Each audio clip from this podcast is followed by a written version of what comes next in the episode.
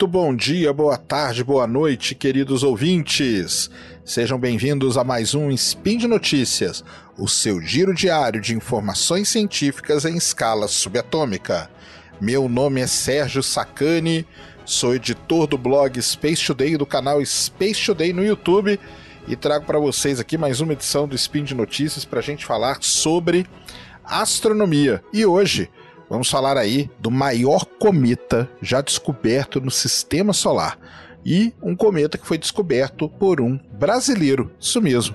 Então, um papo muito legal e vocês vão entender esse lance aí. Tem muita gente falando né, que o cometa está vindo em direção à Terra. Será que ele vai bater na Terra? Vamos dar uma entendida aí na história desse nosso queridíssimo cometa que é grande, é muito grande e foi descoberto por um brasileiro tanto que o nome dele hoje é Bernardinelli Bernstein. E o Bernardinelli é o Pedro Bernardinelli, brasileiro descobridor do cometa. Vamos bater um papo sobre isso então, manda a vinheta. Speed Notícias.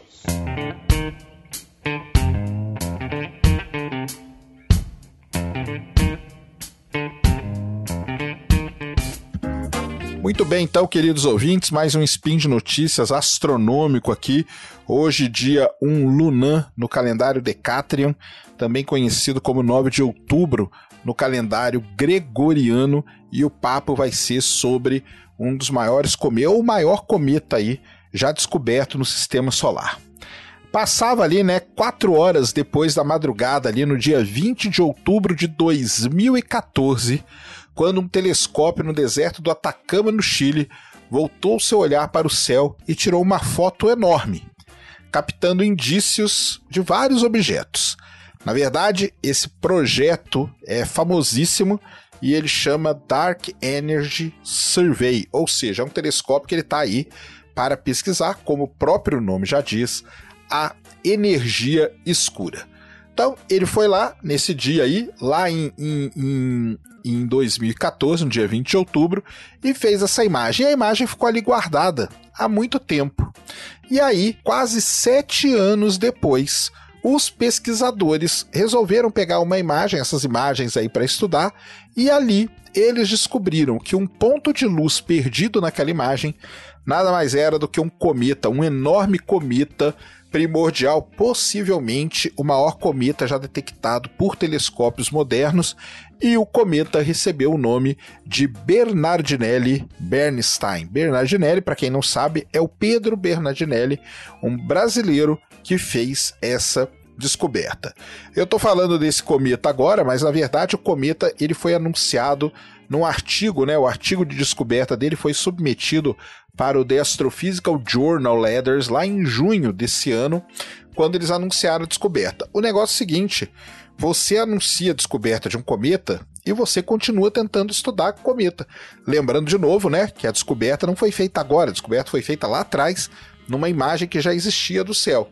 E agora os pesquisadores estão então começando a estudar melhor o cometa com novas técnicas e tentando entender melhor o que acontece com o cometa. E para vocês terem uma ideia, as últimas estimativas colocam o núcleo do cometa com cerca de 150 quilômetros de diâmetro. Essa é de longe a maior estimativa de tamanho para um cometa em décadas, tá? Um dos cometas famosos que a gente tem aí pelo sistema solar é o 67P Churyumov-Gerasimenko, um cometa aí que foi estudado pela sonda Rosetta entre 2014 e 2016, e ele tinha cerca de 4 km de diâmetro. Olha a diferença. Esse cometa agora ele tem 150 km de diâmetro. O próprio Bernardinelli falou o seguinte, né? Nós estamos saindo, ou na verdade não foi ele, não foi a Michelle Bernstein, a companheira ali que, que ajudou ele a descobrir o cometa. Falou o seguinte: que nós estamos indo de cometas que têm o tamanho de uma cidade para cometas que têm o tamanho de uma ilha, né? Ou seja, cometas que são muito, muito, muito maiores, tá? E então ele pode, é considerado aí um dos maiores cometas já descobertos, tá? e provavelmente o maior, o maior cometa aí que vai viajar para o interior do sistema solar. E como que vai ser aí os próximos, as, as próximas etapas do cometa, né? Durante a próxima, a próxima década, basicamente, o Bernardinelli Bernstein continuará a ficar mais brilhante à medida que ele se aproxima do sistema solar interno. Ele está muito longe hoje e ele fará a sua máxima aproximação no dia 21 de janeiro de 2031, quando ele vai chegar no ponto mais próximo do Sol. O problema é que esse ponto mais próximo do Sol é um pouco mais longe do que a distância do Sol até Saturno. Ou seja, ele vai estar muito, muito longe. Depois disso, ele vai começar todo o caminho de volta lá para o, o extremo externo do sistema do sistema solar. E vai ser difícil de ver. E vai ser muito difícil de ver.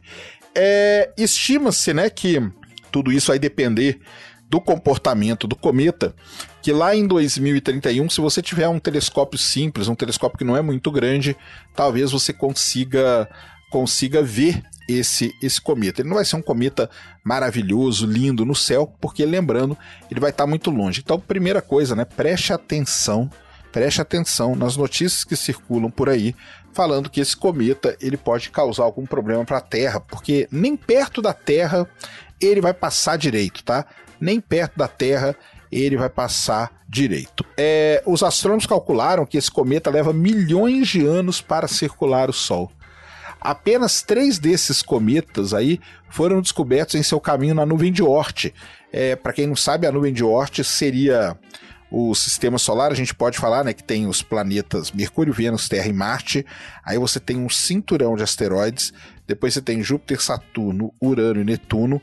Aí você tem um outro grande cinturão de objetos que a gente chama de cinturão de Kuiper, que é onde está Plutão.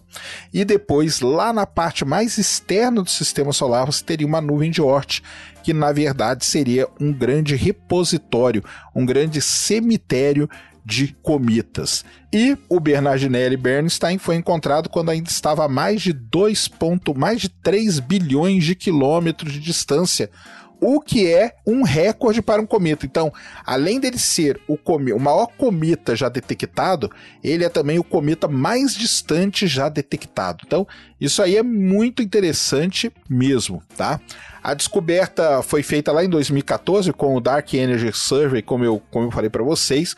Ele usa o telescópio Blanco, um telescópio de 4 metros de diâmetro que fica no Observatório Interamericano de Cerro Tololo, lá no deserto de lá no deserto de Atacama, tá? O Dark Energy Survey ele, ele coletou 80 mil imagens de grandes áreas do céu noturno do sul entre os anos de 2013 e 2019. E nesse, né, tudo isso, como eu já falei, o nome mesmo já diz, foi feito para estudar a matéria escura, a energia escura.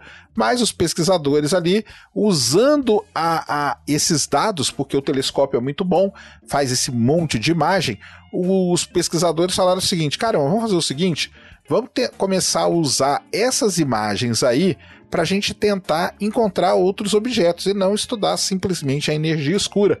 E foi isso que eles fizeram. E não só foi isso, eles descobriram vários objetos transnetunianos, eles descobriram cometas e descobriram em tudo isso, né? Em tudo isso, esse esse esse cometa.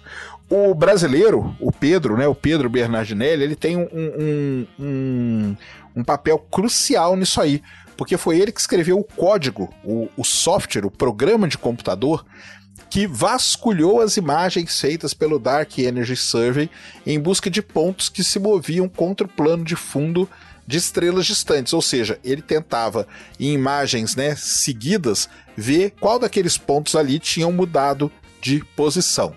Foram seis meses de cálculos executados em um cluster com cerca de 200 computadores no Laboratório Nacional de Aceleração Fermi em Illinois e ele reduziu esse conjunto de dados, tudo que ele tinha de imagens e tal, a uma lista final de 817 ob objetos recém-descobertos cujas órbitas não correspondiam a nenhum corpo conhecido do sistema solar. Depois, numa etapa final do trabalho, o Bernardinelli e o Bernstein verificaram essa lista manualmente para ter certeza que o código estava funcionando bem. Olha que doideira que os caras fizeram. Por isso que programar é muito importante, cara. Foi quando então eles perceberam um ponto ali tão brilhante quanto algum dos, dos, dos, dos outros, né? Além de Netuno, mas com uma órbita muito extrema, o que significava que ele deve ter originado aí a trilhões de quilômetros de distância do Sol, assim como sendo um cometa de longo período. Os pesquisadores, né, se você conversar com qualquer astrônomo, ele vai te dizer a mesma coisa. Encontrar, descobrir um cometa é você descobrir uma agulha num palheiro. É muito difícil, ainda mais com um objeto tão longe assim. Aí eles pegaram esses, esse, esses dados, escreveram para um negócio chamado Minor Planet Center em Cambridge, Massachusetts. Esse, esse local, o Minor Planet Center, ele recebe essas notificações com órbitas de asteroides, de pequenos objetos. O nome já diz, né? Minor Planets, ou seja, pequenos objetos do mundo inteiro, e eles fazem a análise ali e eles confirmam se aquele objeto que você mandou se aquela análise que você fez é de um novo objeto ou não, porque pode ser que não seja. E aí eles vão falar: ó, isso aqui já existia, mas aí cinco dias depois o cometa foi, foi confirmado como um novo objeto e foi dado a ele o nome de Bernardinelli Bernstein.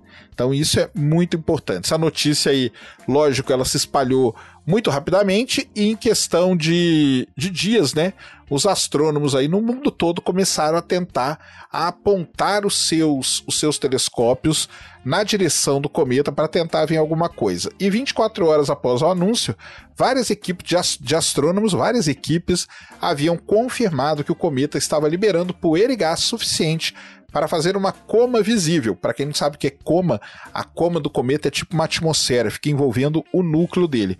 embora ainda estivesse a mais de 2 bilhões, mais de, de 3, 4 bilhões de quilômetros do Sol. Então, isso é muito importante, mostrando que é um cometa aí bem, bem ativo.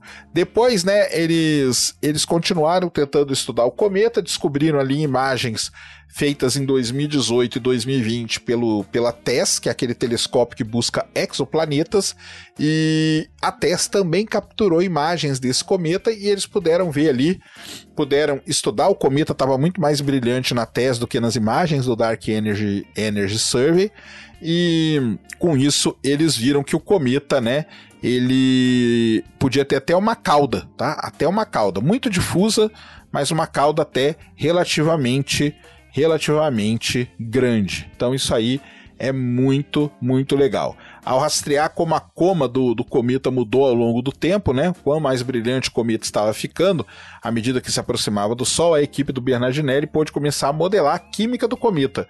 Isso é importante para entender do que, que o cometa ele é feito, beleza? De acordo aí com, com uma imagem é muito longe e tudo mais, né? Como a gente já falou, o cometa deve estar emitindo dióxido de carbono ou gás nitrogênio. Isso aí é muito interessante.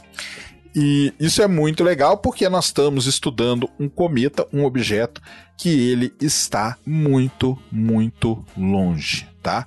O interessante dessa história toda é o seguinte: os cientistas estão pensando no que seria necessário para visitar o Bernardinelli Bernstein com uma nave espacial. Por enquanto, óbvio, não há nenhuma missão, né, para isso, mas a Agência Espacial Europeia, ela pretende lançar aí é, ela pretende lançar em 2029 uma missão chamada é, Comet Interceptor, tá?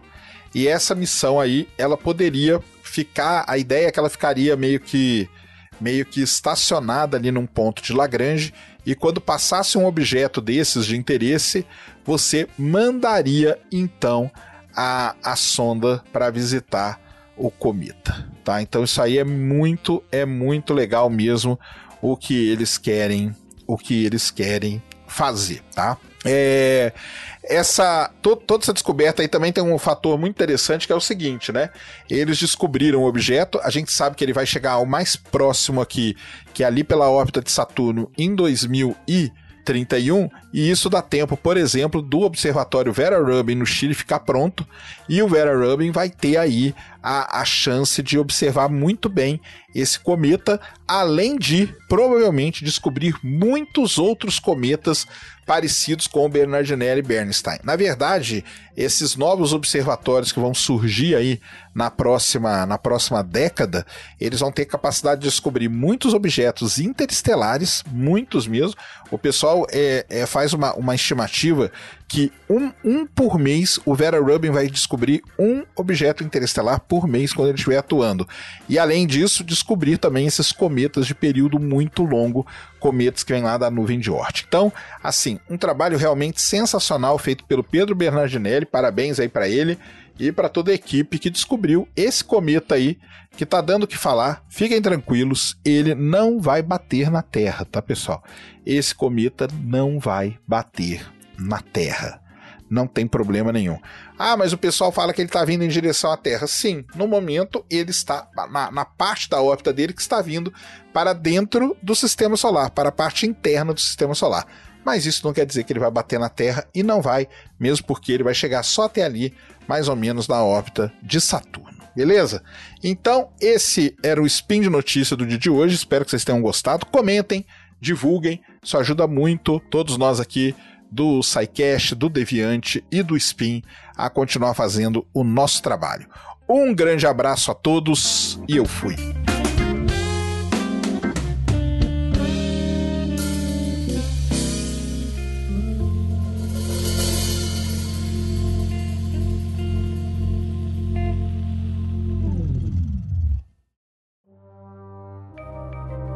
Este programa foi produzido por Mentes Deviantes deviante.com.br.